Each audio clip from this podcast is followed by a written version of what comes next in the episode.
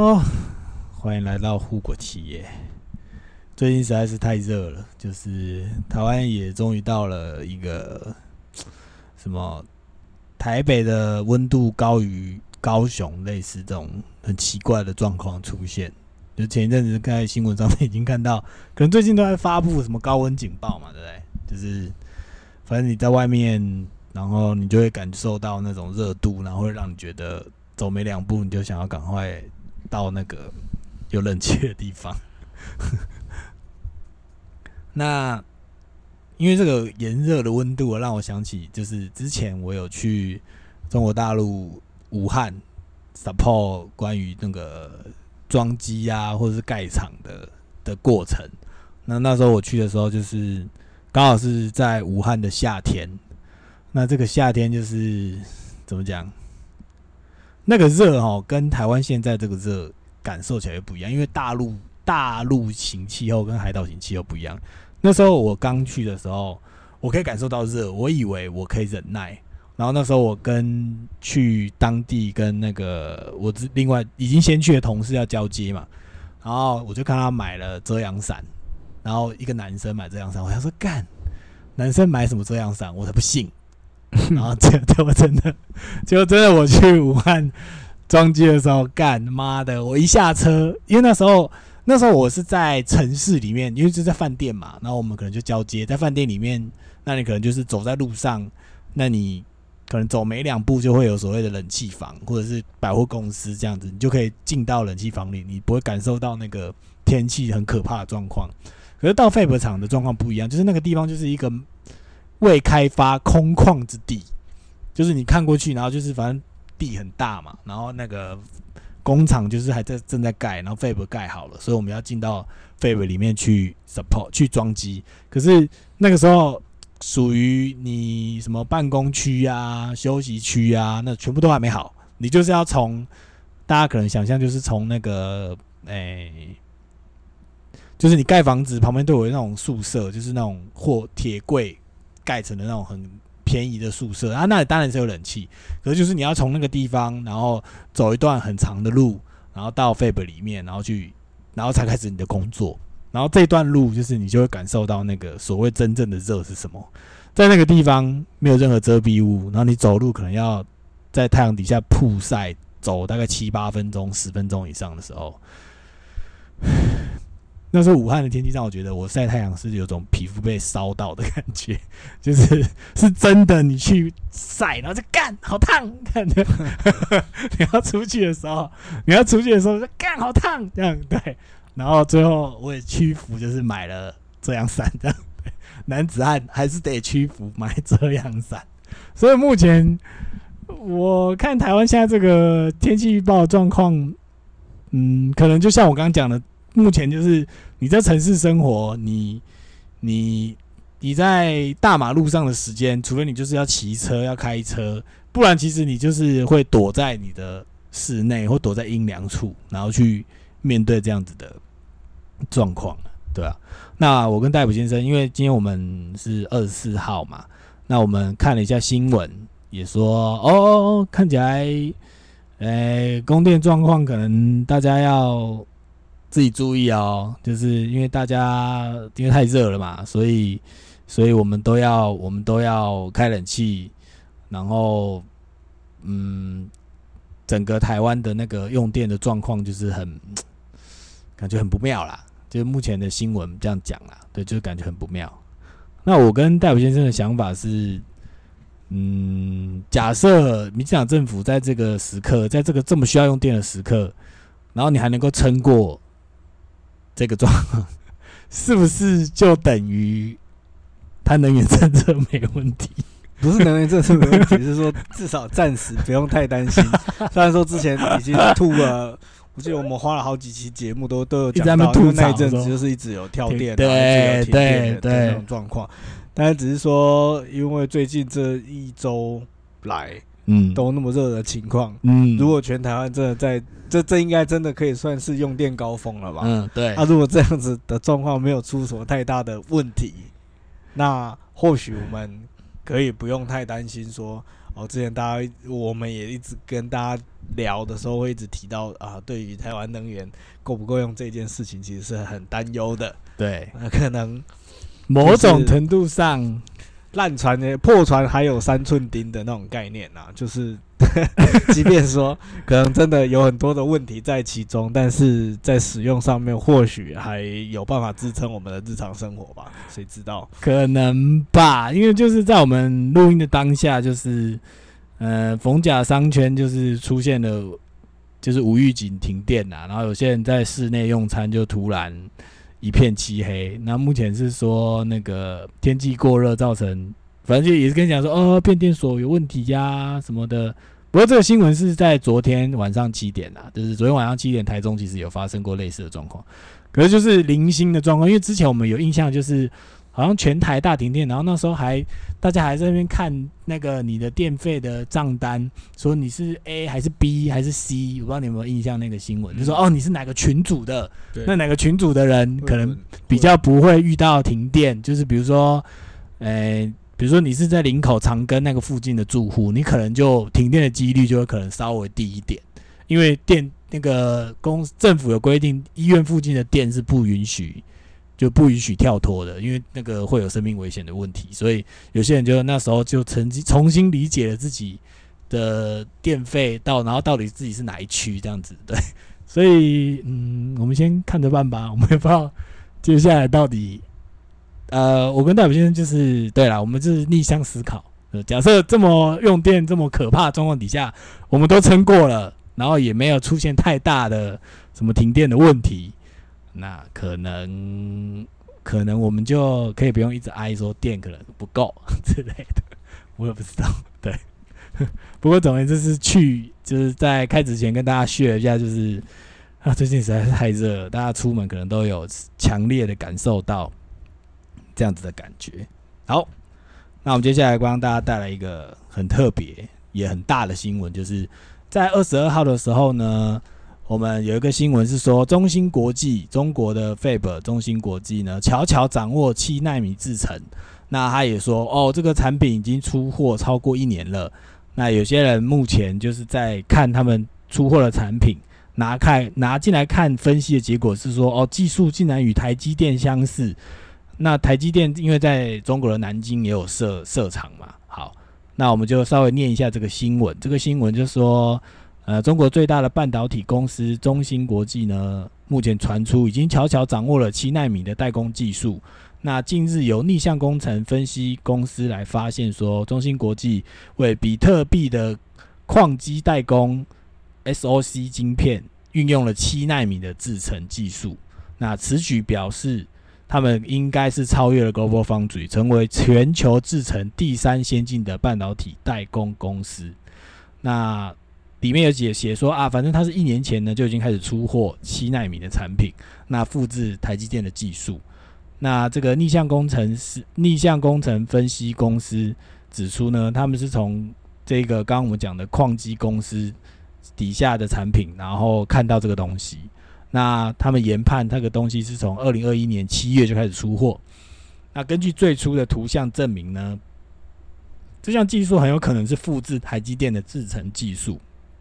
那当然，我们知道说，中国半导体产业挖挖角台湾人才的消息，早就已经是大家应该也听我们讲过很多次。那再加上台积电呢，过去曾经有两度控告中芯国际抄袭其技术的记录，所以如今被逆向工程逆向工程公司分析出有这个状况呢，或许是大家早就可以预见的啦。那。只是说，因为大家一定会觉得很好奇，说，诶，为什么中芯国际可以拿到七纳米的制程技术？然后我们不是也在新闻上面一直听到说，关于所谓 LAN 的设备，关于紫光，哎，不，LAN 的 EUV 设备没有要卖到中国，然后会至少会影响中国在这种高阶制程的生产。那目前因为是我们知道是说，因为照以照这个。逆向分公司，逆向分析公司，它叫 Technic Insights 的分析，他是说这个晶片目前还是很初步了。然后他说，其实严格来讲，也说不一定符合七纳米技术的标准。可是这些晶片可能成为真正七纳米技术的基础。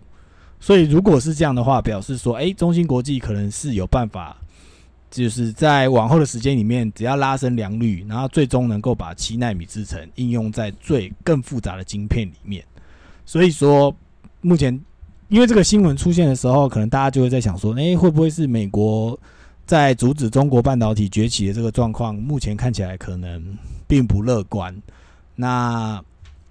我们这边的话，可能就是会诶稍微跟大家 share 一下我目前自己的想法跟看法。好，那我们把新闻继续念完。因为目前中国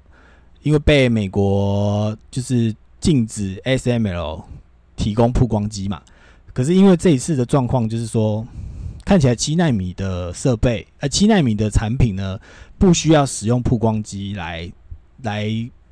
成为制成的其中一道。所以说，前一阵子有消息也传出说，美国正计划进一步游说荷荷兰政府，要求 SML 不要向中国出售深紫外光，就 DUV 的设备，就是原本是 EUV，那 DUV 又是另外一个，那也是另外可能就对于七纳米的另外一道制成的状况。所以说，在中芯国际七纳米制程技术曝光的同时，美国对中国的半导体产业的封杀呢也越来越激烈。那近日通过的参议院投票的晶片法案呢，将提供半导体公司五百二十亿美元的补助。那因为上个礼拜我们有聊说，台积电目前就是说什么哦没有补助啊，然后还在跟美国政府谈呐。那现在看起来，如果这个法案有过的话，可能后续。会再跟大家 update 说关于台积电接下来的状况。那当然也是已经有很多分析师来讲说，其实在美国的呃 Arizona 的台积厂呢，对于整个台积的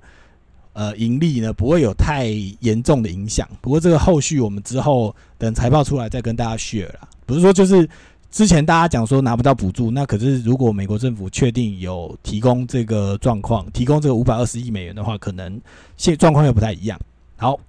那总而言之呢，这个逆向工程师、逆向公司就是 Semi，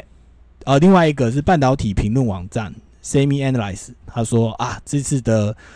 中芯所产生出来的产品，已经代表了说中芯国际已经有能力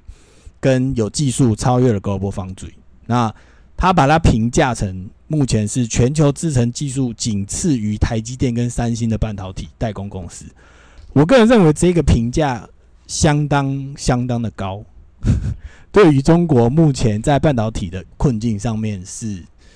嗯，应该对他们内部的状况或习近平下的状况，中国政府、中共政府的评价，我觉得会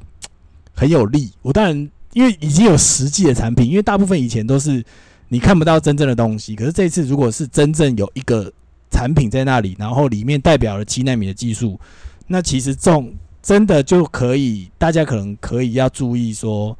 可能中国的晶圆代工技术可能真的要开始追上了。对，那虽然他这个新闻有讲说啊，虽然美国的制裁可能有办法一时拖慢中国半导体发展的脚步。可是因为中国自己也持续投资开发自己的半导体设备及生态系，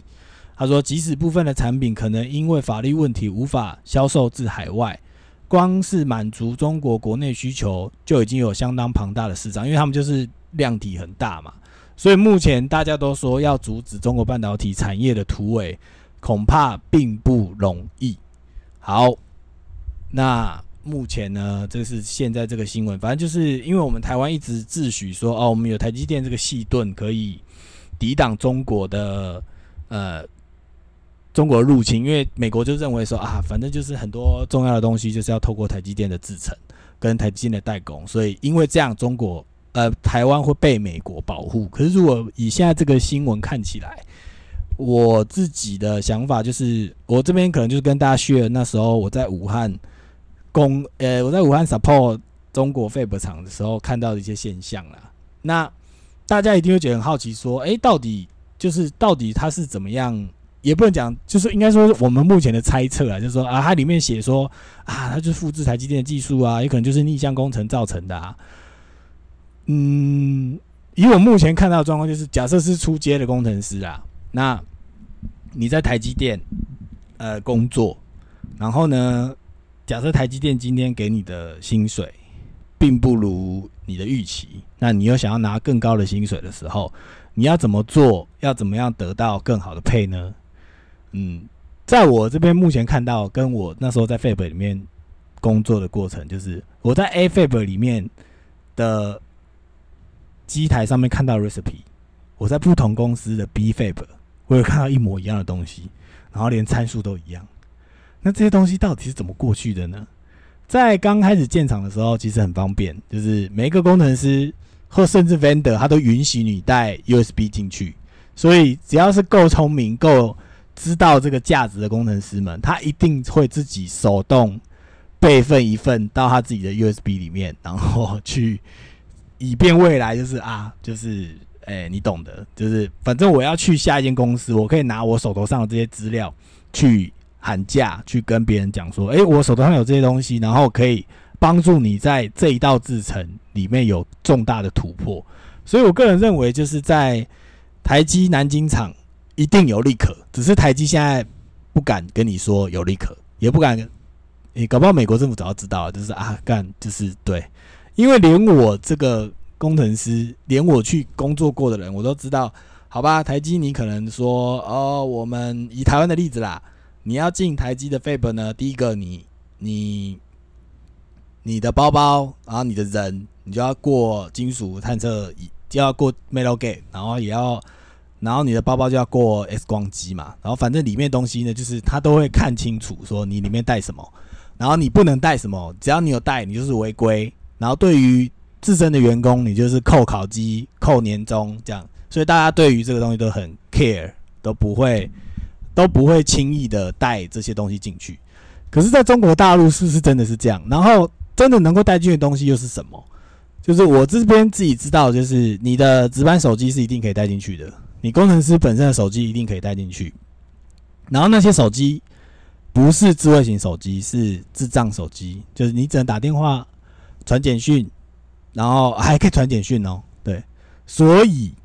我个人认为，在工程师的部分，台积南京厂要怎么样把 recipe 流出去，实在太容易了。我就打电话出来，叫别人在外面用抄的就好了，我就。一个一个念给你，然后你就抄下来，这样就好啦。或者是我在里面用简讯 key 在我的手机里也是可以啊。就是我随便想，就是有办法做到这件事。因为这个就根本就是你可以带手机进去的时候，就表示你可以打电话。你可以打电话，就表示你可以口述一些东西。就算外面人听不懂好了，可是你只要自己知道那个是什么就好了，你懂吗？对啊。所以你说。他们新闻写说什么逆向工程什么的，我自己的看法是，假设初阶工程师，你可能干，可能不一定有逆向工程，可是你可以拿到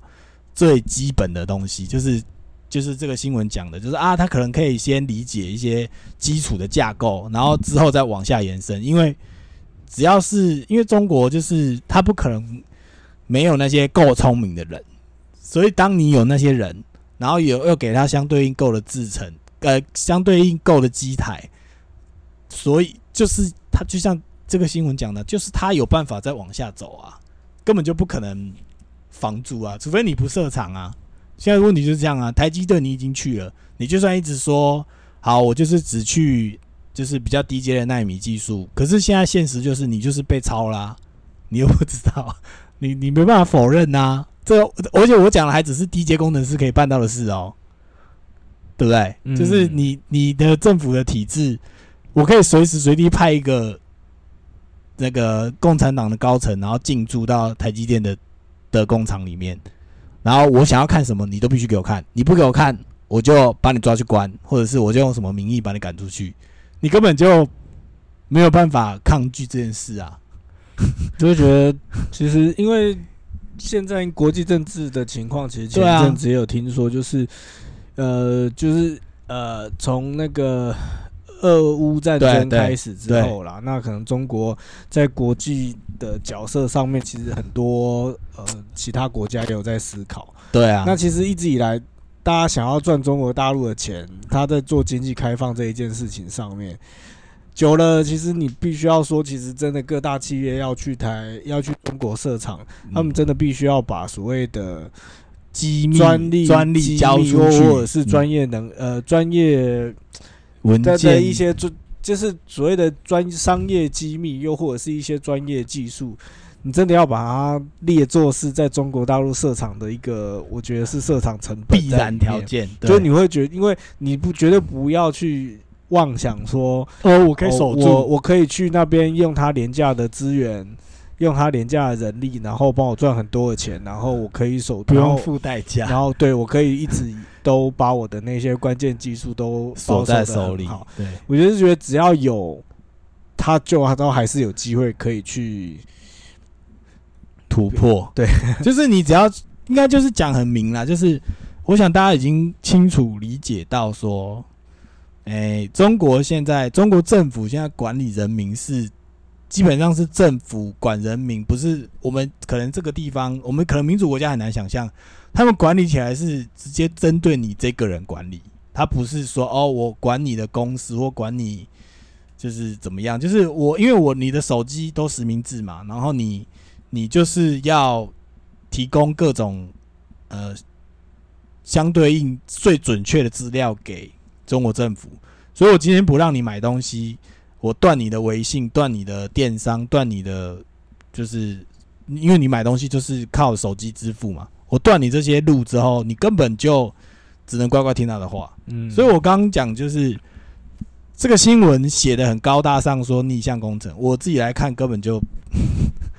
不完全对，不完全。可是因为就我自己在里面看，在那边工作看到的现况，就是他要太他太容易拿到那，你只要能他，你只要在那边生产，里面的人想要拿到你的东西，你根本就挡不了。嗯，对你根本挡不了。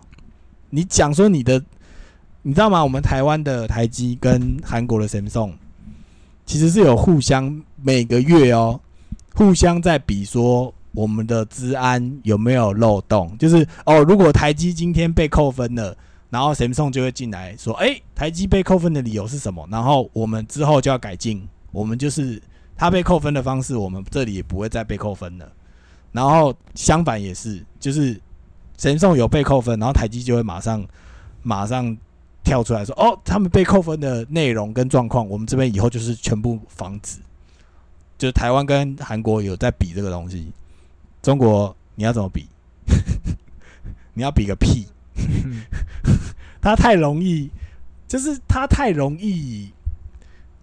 太容易透过他的关系，或透过他政府的控制力去拿到他想要拿到的东西。你根本就没有办法。就是这个这个事情一去的时候，我们可能大家就已经知道。虽然大家都讲说，哦，诶。就是我们知道啊，然后虽然它是一个比较低阶的制程啊，可是现在看起来，以这个新闻的立场来说，就是你只要给他，你只要给他，不用讲说巨人的肩膀啊，侏儒的肩膀都够了。他站在肩膀上，他接下来就是要开始往下延伸。然后你唯一能够卡住的，就是新闻里面讲的说，哦，我控制 SML，美国政府控制 SML，不要给他什么样的设备，不要给他什么样的机台。然后去阻止他，可是，嗯，现在在我来看，可能没有，就是关于二手二手机台市场的这个部分，美国政府你也有规范到吗？你也有，你确定你也有，也也有防范到吗？对吧？就让我想起什么类似电影情节，就是我要走私核弹或走私什么什么其他的不可能任务那种。其实他们就是有办法走私这些机台进中国啊，你根本就不知道啊，你根本没办法阻止啊。他透过第三方国家，就是美国不可以卖给中国，可是你又没说日本不可以卖给中国，你又没说新加坡不可以卖给中国，你也没说台湾的二手商不能卖给中国啊，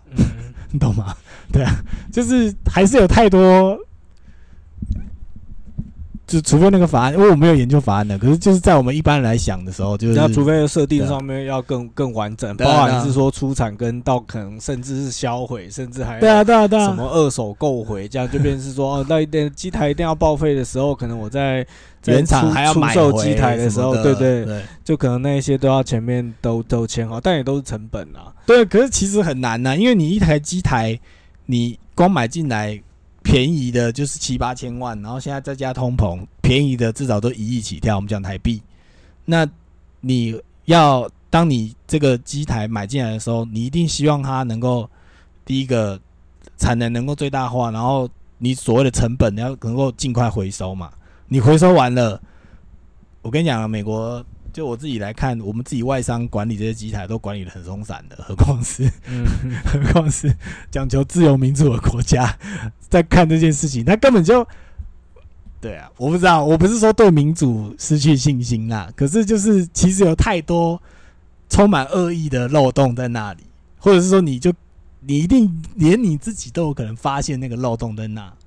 那你怎么可能认为中国政府、中国共产党不会发现，然后把东西买去他那里？当然，你可以说，哎，可是再怎么样也是要会有人操作啊什么的。那你看现在的现实就是七纳米的制程在中心上面，我们不管说它是不是已经开发到最极致，可是已经表示它已经有办法跨到那个地方啦。它一只一只，我们不要讲说啊，可能半只脚右脚已经踩过去啊，它只剩左脚跟。身体跟腰而已啊，就是马上就要过去啊。所以当他们掌握到了这些这些技术的时候，你你要怎么样接下来去继续阻止中国发展半导体这件事情？我个人认为是有难度啊，有难度。我不看好未来的看发发展呐，就是你一直认为用那个 S M L 的机台去限制它。除非你就是限制到说每一个半导体美国设备都不准进中国，可是不可能啊！中国关于 semi 就是那个美国的那个 semi 的团队就会马上跳出来去游说这些美国政府说你这样子是断我们财路啊，我们的 apply tell SML 全部都会挂掉啊，大家都没有生意做啊，就是全球裁员呐，是啊，所以根本就我不知道，就是。可能第一，你台积去升去设厂的的结果，就会是变成这样子，根本你没有办法避免。其实讲实在话就是这样，没有办法避免，你无法你无法回避这个问题，就是现现实就是这样。但同样的，我我会有一个疑问，也不是疑问啊，我就觉得好奇，就是联想到以目前我们之前有聊到说，就是台湾目前在国际的。呃，角色上面一个很重要的当然就是半导体产业嘛。嗯，那呃，所以台积电是护国神山，所以台积电很重要，它是政府在跟对外交涉上面的一个非常大的筹码。嗯，那其实接下来台积也是在准备要在美国设厂。其实说实在，你去国外设厂，就不是只有中国大陆会，当然不是说好像美国人可能相对比较守法嘛，他可能没有办法。可是说实在的，美国政府介入的方式其实也就是换一个方式，他他手要伸进去，基本上也是很大啦啦。只是相较于中国政府，他的方式，他可能会先立法，或者，比较有一个比较有法规的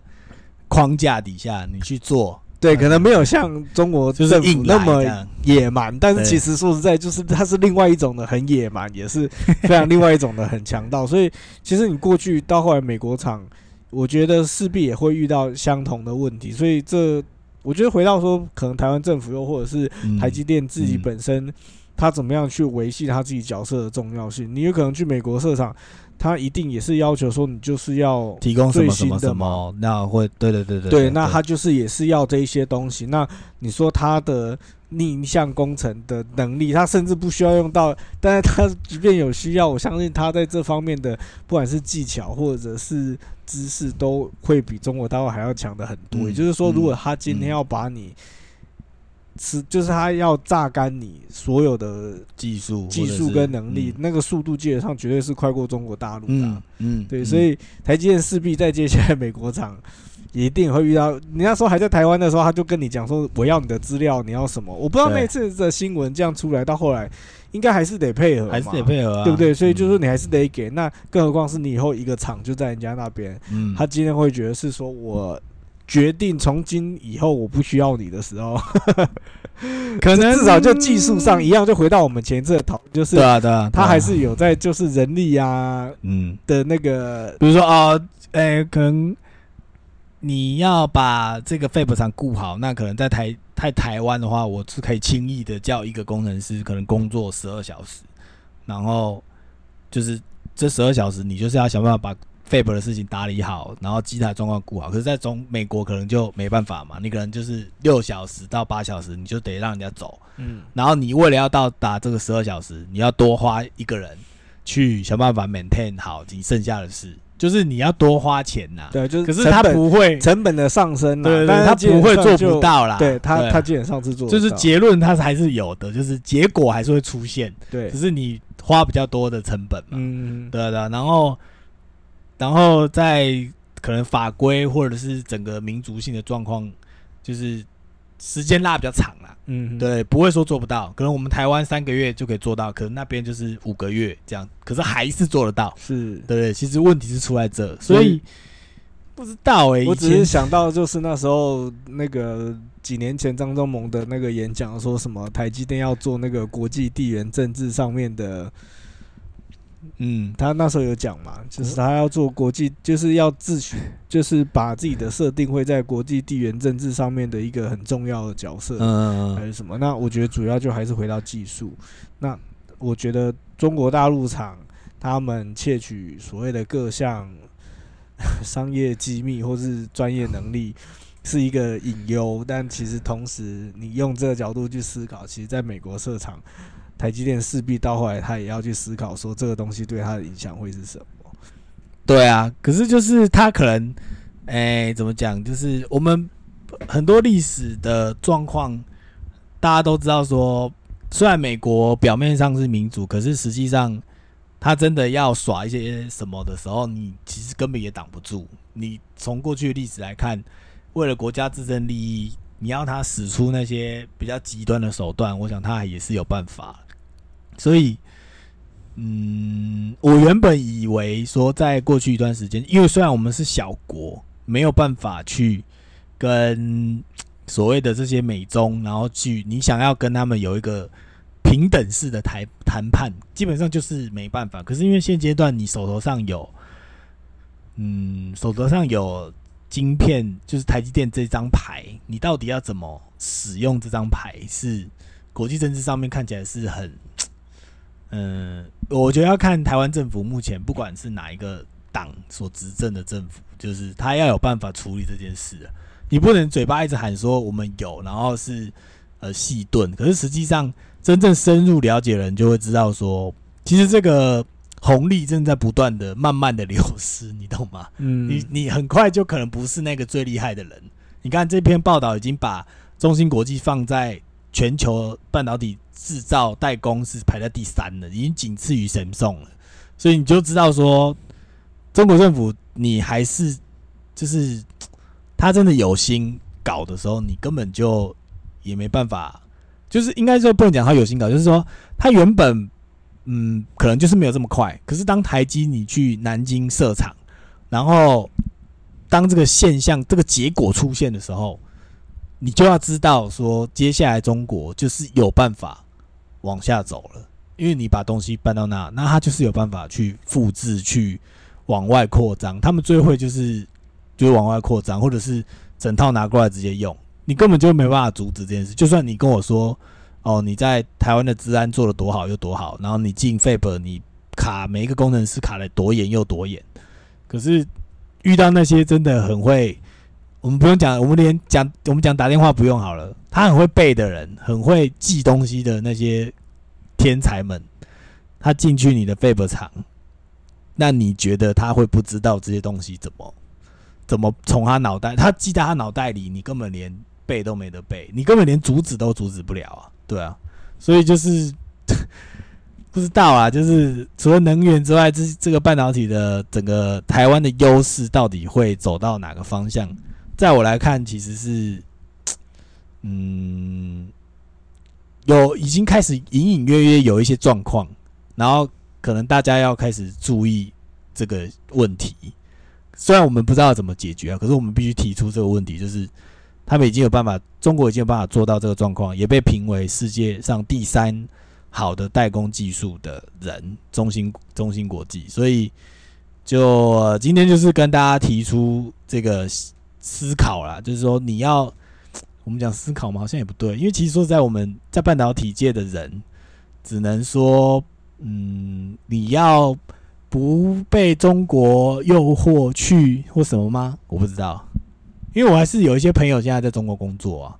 然后现在在呃新闻上面看到一些比较比较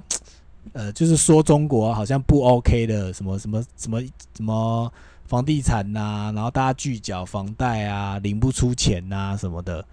可是我看我们那些朋友好像都还没到这个境界。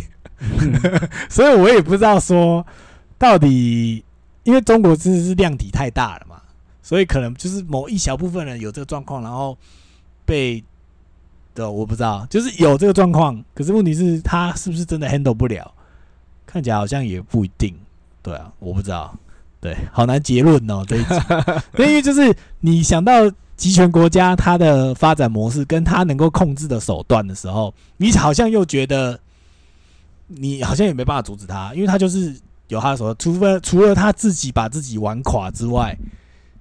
然后再来就是你硬要发动战争，把这个政体解瓦解，不然其实以历史上面过去的状况，就是他只有自己毁灭自己，而且可是这自己毁灭自己的过程，到底到什么时候，没有人说的准。嗯，对啊。然后在还没瓦解瓦解之前，如果你又想要防范他的事情，又一直不断被他突破。没有啦，就 我们还是相信，毕竟台湾那么多优秀的人才都在台积电，我相信他们在这一些动作上面，应该都有做一些，就是非常多提早的沙盘推演啊。我想是吗？他们应该可以预警到这一些事情吧？我不知道，我我觉得不好说了，因为，嗯，对了，好吧，总而言之，今天就先到这里，我们就稍微跟大家分享这个新闻。以及我们自己本身对这件新闻的看法。好，今天就先这样，谢谢大家，拜拜。